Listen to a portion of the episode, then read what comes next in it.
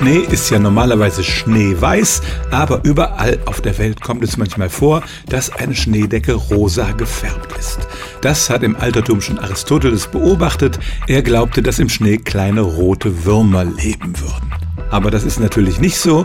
Es handelt sich, man höre und staune, um Algen. Die sind ja eigentlich normalerweise grün und leben im Ozean, aber auch im Meer gibt es rote Algen und manchmal eine rote Algenpest. Und was ähnliches passiert, wenn sich der Schnee auf dem Festland rosa färbt. In den französischen Alpen nennt man das auch Gletscherblut. Woanders auf der Welt ist der rosa Schnee als Wassermelonenschnee bekannt.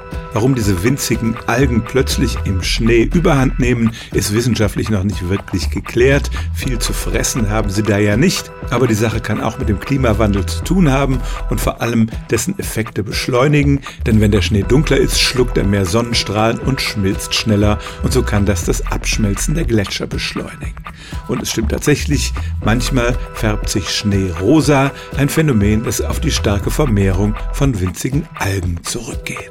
Stellen auch Sie Ihre alltäglichste Frage unter stimmtz.radio1.de.